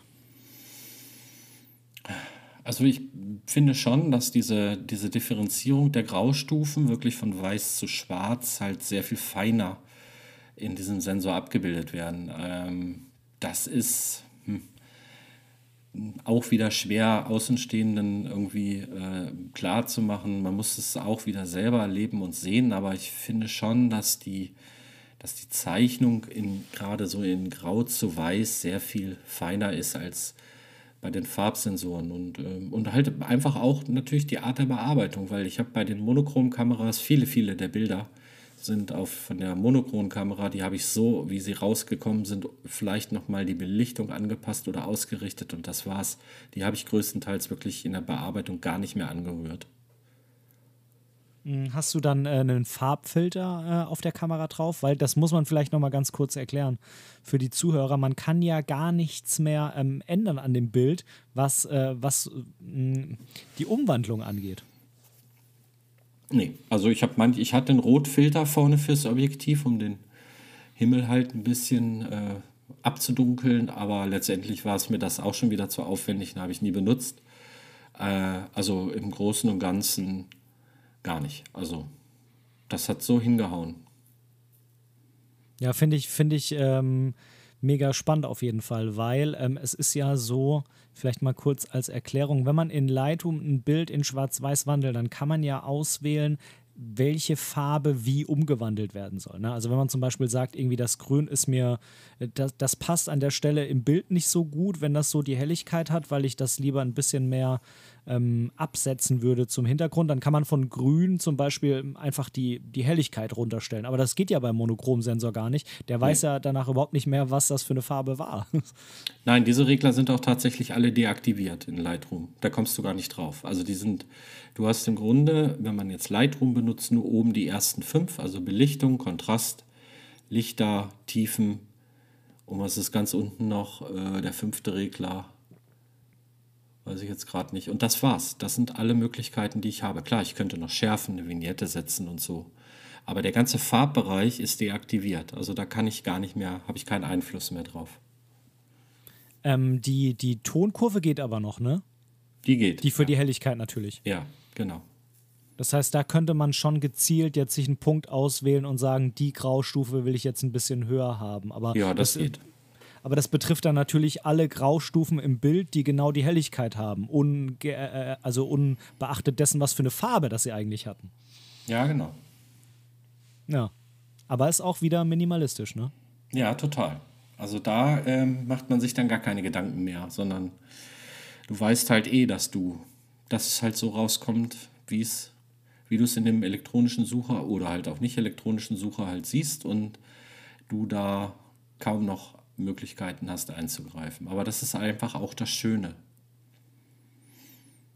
Legst du ein Korn danach noch über die Bilder? Magst Nein. du das, wenn das irgendwie nee. so ein bisschen dreckiger aussieht? Ne? Nee, nee, gar nicht. Mhm. Okay, also du magst es, wenn es relativ clean quasi ist. Ja, so wie es rauskommt. Und wenn es dann halt, wie gesagt, mal ein bisschen rauscht, äh, dann stört mich das auch nicht. Dann haue ich da auch jetzt nicht irgendwas mit Rauschunterdrückung oder sowas oder Reduzierung rein. Ich lasse das tatsächlich, also ein Bild auf die Bearbeitung der Bilder, alles was über zwei Minuten, ach, anderthalb Minuten rausgeht, ist mir eigentlich schon zu lang. Ich habe da so mein eigenes Preset, was ich mal anwende, so ein Schwarz-Weiß-Umwandlungspreset und das ist dann eigentlich, passt das dann so schon. Noch mal ein bisschen an, vielleicht an der Belichtung und das Ausrichten dauert länger als die eigentliche Bearbeitung. Hm. Ja, es ist, ist viel Zeit, die da oft äh, von, von vielen investiert wird äh, in die Bearbeitung. Ne? Ja, genau. Hm. Ähm, ich habe äh, letztens mal so ein wunderschönes Zitat gelesen. Jetzt weiß ich gar nicht mehr genau, von wem das war. Aber das ging irgendwie so, ähm, dass ähm, die Schwarz-Weiß-Fotografie eher so ist, wie wenn man ein Buch liest äh, und die Farbfotografie eher so, wie wenn man einen Film dazu schaut. Was würdest du dazu sagen? Ja, passt schon. Also, ja, pff. Es ist, es ist wirklich nicht so leicht, das alles in Worte zu fassen, weil es für mich einfach echt so ein Gefühl ist, wovor ich ja äh, oder womit ich ja selber vor fünf Jahren, vier Jahren, drei Jahren, wann es dann, wann es so wirklich der richtige Umstieg war, gar nicht mit gerechnet habe. Das ist einfach gekommen, bumm, und dann war das für mich ganz klar, dass meine fotografische Welt in Zukunft halt schwarz-weiß sein wird. Und ähm, äh, ich glaube, wenn man, wenn man das so richtig macht, irgendwie ist das auch so. Ansonsten wird es so sein, dass man mal ab und an Bild in Schwarz-Weiß, was völlig in Ordnung ist. Aber ich kenne wenige Fotografen, die so richtig Schwarz-Weiß fotografieren, dass die dann nochmal komplett zum Beispiel zurückgehen zu Farbe, kenne ich eigentlich so gut wie keinen. Mhm. Ähm, jetzt muss man mal kurz überlegen. Ich hatte eben irgendwie eine ganz kluge Frage im Hinterkopf, aber mir fällt sie gerade nicht mehr ein. Vielleicht war sie doch gar nicht so klug. ähm, es war irgendwas mit Schwarz-Weiß, ähm, das weiß ich noch genau. Aber es fällt mir gerade nicht mehr ein. Nee, vielleicht, vielleicht fällt die Frage mir später nochmal ein. Ähm, ich würde jetzt gern als, als letztens nochmal auf, ähm, auf das Thema YouTube mhm. ein bisschen zu sprechen kommen, weil da bist du ja sehr, sehr aktiv.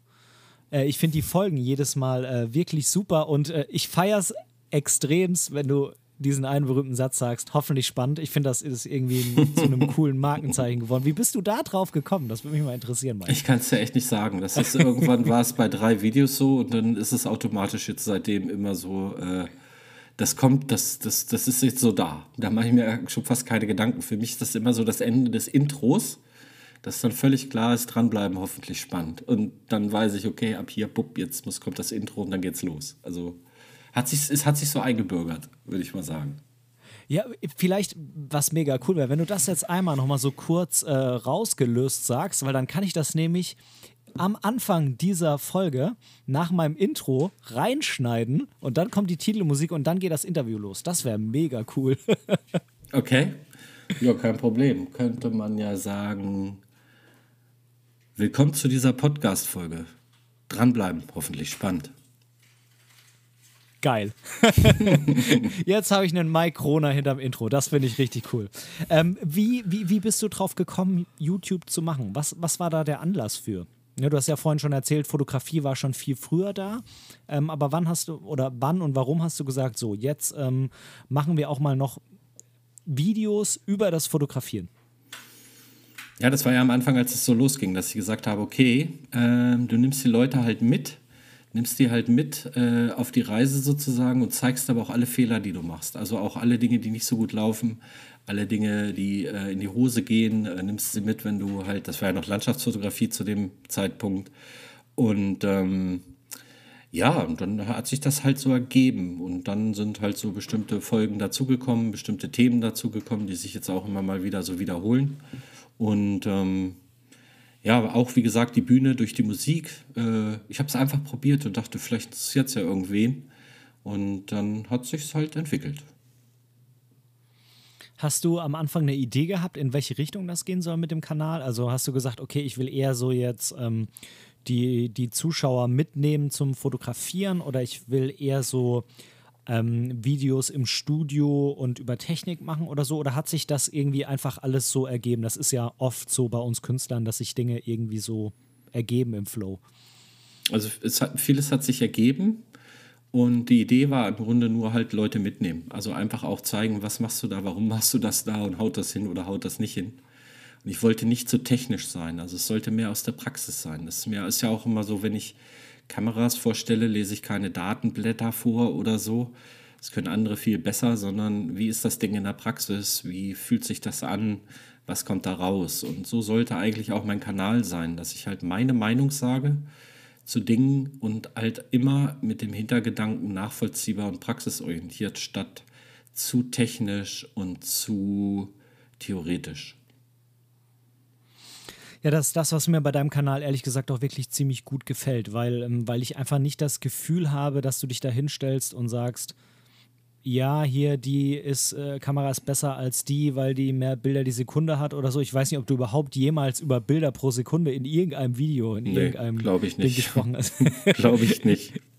Kann ich mich auch nicht dran erinnern, sondern äh, du, du, du zeigst einfach, was du damit machst und ähm, wie es dir ergangen ist, wenn du das benutzt. Und das finde ich ein, ein, Faktor, den viele gar nicht mehr berücksichtigen heutzutage. Genau, also das ist ja genau der Punkt. Also ich finde ja schon, dass wenn man YouTube macht und wenn man Videos macht und wenn man über, über Kameras redet oder so, hat man ja auch so eine kleine, oder man hat ja schon auch so eine kleine Verantwortung und es beeinflusst ja vielleicht den einen oder anderen auch, ähm, dann irgendwie loszurennen und zu kaufen, zu machen, zu tun. Und deswegen versuche ich immer so wirklich aus meiner Sicht so, so ehrlich wie möglich zu sein und auch wirklich das, was ich denke, das wird auch im aktuellen Video so sein, äh, zu sagen, ähm, wie es mir damit geht und wie ich das finde. Und genauso halt bei, äh, bei den Bildern, weil letztendlich ist ja das, es, es geht ja bei der ganzen Geschichte letztendlich nur um eine einzige Geschichte, nämlich das Bild, das Foto, was hinten rauskommt. Und ähm, darum sollte es eigentlich in erster Linie und der Weg dorthin. Aber mit was dorthin und warum dorthin ist ja das eine, aber das Ergebnis zählt ja. Und ich finde, das wird heute leider sehr, sehr viel auf den ganzen YouTube, gerade der deutschen YouTube-Community, wird das vergessen, dass es meiner Meinung nach viel zu wenig um die Fotografie geht.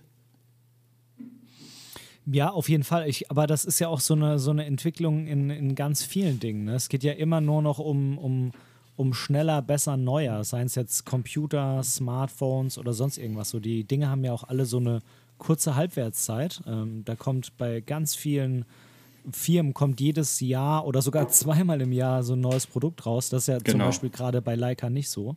Ja. Äh, das stochert das Ganze aber natürlich auch an bei den Menschen, ne? Ja, total. Nee, und ich glaube, deswegen, äh, deswegen äh, mache ich zwar auch Reviews, äh, aber halt nicht so die typischen, die halt in zehn Minuten rum sind und wo äh, ich dann sage, was alles auf dem Datenblatt. Ich glaube, ich habe auch bei Objektiven noch nie erzählt, aus wie vielen Linsengruppen und Linsen und dieses und jenes das Objektiv, äh, weil das mich auch nicht interessiert. Es ist schön, wenn da steht zwölf oder acht oder einer bewegt sich, aber ehrlicherweise interessiert mich das gar nicht, sondern mich interessiert, was kommt nachher, wenn ich das äh, Objektiv benutze, für einen Look und für ein Bild raus. Das ist für mich viel wichtiger. Hm. Ähm, wie, wie, viel, wie viel Zeit brauchst du für deine YouTube-Videos? Weil ich persönlich kenne es von meinem Podcast, das ist viel mehr, als ich ähm, gedacht habe, als ich den Podcast angefangen habe. Äh, das wäre mir so irgendwie nicht, war mir so nicht klar. Ähm, jetzt ist aber Podcast halt nur Ton ne? und äh, YouTube ist Ton und Bild. Ähm, das ist vielleicht so ein bisschen wie Farb- und Schwarz-Weiß-Fotografie, ganz äh, abstrakt gesehen. Da hast du natürlich ähm, viel mehr zu tun, alleine beim Aufnehmen und beim Schneiden. Wie viel Zeit investierst du da in die Videos?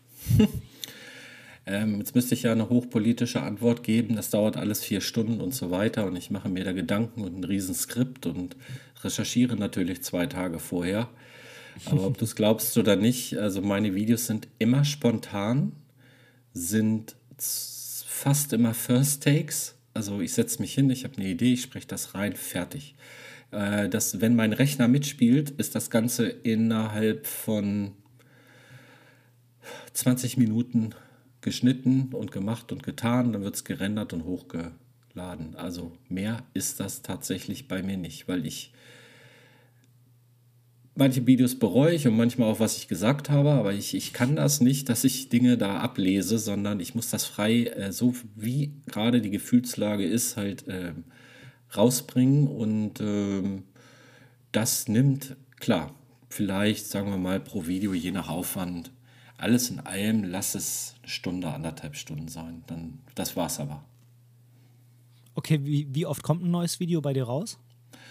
Äh, mittlerweile relativ selten, weil ich ähm, natürlich wie alle, die irgendwie Social Media gemacht haben, sich irgendwann diesem Algorithmus untergeordnet haben und äh, mehr, ähm, ich sag mal, Masse statt Klasse gemacht haben. Und äh, das kann sein, einmal alle zwei Wochen. Manchmal kommen auch äh, zwei relativ kurz hintereinander. Es gab aber auch schon jetzt in der Zwischenzeit vier, fünf Wochen Pause, weil ich einfach auch nichts zu sagen hatte. Und dann will ich nicht ein Video machen, um irgendwas zu machen, nur damit es in irgendeinen Algorithmus reinfällt und irgendwie da halt äh, dadurch mehr Aufrufe generiert oder so. Ich mache das wirklich ähm, frei nach Laune, je nachdem, es war mal eine Zeit wirklich so, dass alle, jeder dritte Tag war irgendein Video, bis ich dann irgendwann gesagt habe, also das ist, ist doch alles Quatsch und mach dann was, wenn du was wirklich zu sagen hast und oder wenn dir was auf der Seele brennt und nicht mehr nur, um den Algorithmus da zu befriedigen. Ja, kann ich total nachvollziehen. Jeder dritte Tag ist aber auch echt heftig, ne? Mhm. Da muss man ja irgendwann schon anfangen, dann vielleicht den Content am Wochenende zu drehen, wenn man noch arbeitet und das dann vorzuplanen und alles und so. Das ist ja, da kann man sich ja richtig verrückt mitmachen. Ja, war auch so, in der Tat. Wurde dann vorproduziert sozusagen. Mhm. Ja, das ist. Das ist, glaube ich, nicht gut. Ne? Außer jetzt das Ziel ist irgendwie, dass YouTube, dass man damit irgendwann sein Geld verdienen will, dann muss man das, glaube ich, schon so professionell angehen. Ähm, mhm. Aber ansonsten, also bei mir ist es so, wenn ich noch mehr machen würde jetzt als einmal die Woche den Podcast, äh, da müsste ich wirklich schon anfangen, andere Dinge nicht mehr zu machen, die ich aber auch gern tue. ja, nee, nee. Also das, also so, so reicht das auch für mich. Und mal wird es ein bisschen mehr. Das liegt ja auch mal an, gibt es Veranstaltungen, gibt es irgendwas, worüber es sich lohnt zu berichten. Aber dann gibt es halt genauso gut mal Phasen, was auch nicht schlimm ist, wo halt nicht so viel passiert. Mhm. Tja, du hast gerade schon erzählt, ähm, im Moment ist äh, Video Leica M11. Wann können wir damit rechnen, Mike? Also, da ich jetzt das Ganze vom iMac rüber auf den I, aufs iPad Pro, ich werde es da machen müssen. Äh, ich hoffe mal in den nächsten zwei Tagen, vielleicht Dienstag. Ja, heute ist ja schon Montag, Mittwochabend oder so. Hoffe ich mal, dass ich es dann irgendwie im Kasten habe und dann kommt es auch. Da bin ich jetzt wirklich sehr, sehr, sehr gespannt. Darfst drauf. du auch.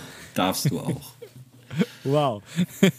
ja, gerade so im Hinblick auf Dezember, ähm, wo ich ja vielleicht selber mal ich kann es ja mal an der Stelle verraten, wo ich vielleicht selber mal die M11 dann testen kann. Da bin ich sehr gespannt. Ja, drauf. das wird interessant. Okay. sehr, sehr, sehr interessant. Und ähm, das ist ja irgendwie auch das Schöne. Ich glaube selbst, weißt du, ähm, meistens tue ich mir schwer damit, ähm, andere, an anderen Content zu konsumieren, bevor ich selber was teste. Aber ich weiß genau, wenn ich dein Video anschaue, wird mich das nicht beeinflussen. Und das meine ich ganz, ganz positiv, denn ich werde mhm. das Video sehen und werde werd dann eher mich noch viel mehr darauf freuen, äh, dass ich die im Dezember für mich selber mal testen kann und nicht mehr denken, okay, jetzt bist du irgendwie total schon so festgefahren und kannst das gar nicht mehr genießen im Dezember. Ja, gib mir da auf jeden Fall mal ein Feedback dabei oder ich werde es ja mitkriegen. Da bin ich mal gespannt, was du sagst. Auf jeden Fall. Also sowohl zum Video als auch zur Kamera. Ja, okay. lieber, lieber Mike, ich will mich an der Stelle ganz herzlich bei, bei dir bedanken, dass du äh, dir Zeit genommen hast an diesem Montagabend und bei mir im Podcast zu Gast warst. Ich hoffe, dir hat es Spaß gemacht. Mir hat es auf jeden Fall sehr viel Spaß gemacht. Absolut, sehr kurzweilig. Also hat wirklich sehr viel Spaß gemacht und äh, ja, jederzeit gerne wieder. Cool. Mega, mega cool. Ähm, ich freue mich auf dein Video. Ähm, ich werde auf jeden Fall deine ganzen Kanäle, also deine Instagram-Kanäle, äh, soll ich beide verlinken oder nur den Schwarz-Weiß? Nur den Schwarz-Weiß. yes, Sir. dann wird hier nur der Schwarz-Weiß verlinkt. Wenn ihr Mike Krona in Farbe sehen wollt, dann müsst ihr halt Google durchforsten oder genau. Instagram, wie auch immer. Genau. Also Mike Krona ist schwarz-weiß, Ausrufezeichen. Und äh, YouTube werde ich auf jeden Fall auch hier drunter verlinken. Ähm, die Podcast-Folge hier wird es ab Mittwoch geben, wenn ah, jetzt nicht noch irgendwas ist, wenn ich jetzt nicht auch noch iMac-Probleme bekomme oder so. Mhm. Und ähm, genau, dann wird das ja so ungefähr zeitgleich mit dem Video rauskommen und dann kann man sich doch einfach mal beides reinziehen, würde ich ja, sagen. Ja, ist doch super. Ansonsten kommt man ja über meine Homepage sowieso zu allen äh, Bereichen, wo ich auch unterwegs bin. Das ist ja auch ganz genau. einfach. Sag, sag einmal kurz die Homepage durch. Äh, ganz einfach, microna.com. Okay, das ist wirklich einfach. Ja. Kein Bindestrich oder so, gar nichts. Nix, gar nichts. Cool. Super. Mike, mein Lieber. Ja. Ich wünsche dir einen ganz, ganz schönen Abend noch und drück die Daumen, äh, dass es mit dem Schneiden klappt. Ja, ich drücke dir die Daumen ohne technische Probleme und nochmals vielen, vielen Dank. Und ich freue mich schon, dass ich mir das dann auch nochmal in Ruhe anhören kann. Super, alles klar. Ja, bis dann, mein Lieber. Mach's gut. Okay, und tschüss.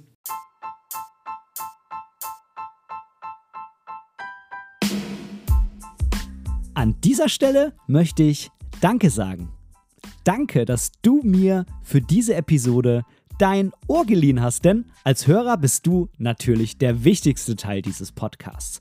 Wenn du irgendwelche Verbesserungsvorschläge hast oder Teil dieser Show werden willst, dann melde dich einfach bei mir irgendwo auf meinem Social Media. Die ganzen Links findest du unten in den Show Notes. Außerdem würde es mich unheimlich freuen, wenn du mir bei Apple Podcasts eine positive Bewertung für diesen Podcast geben könntest und vielleicht sogar ein kleines Kommentar hinterlässt. Natürlich, wenn du was anderes benutzt, kannst du das auch einfach beim Podcast-Player deines Vertrauens tun. So können wir beide zusammen noch viel mehr Menschen erreichen und unsere gemeinsame Community weiter ausbauen. Vielen lieben Dank dafür.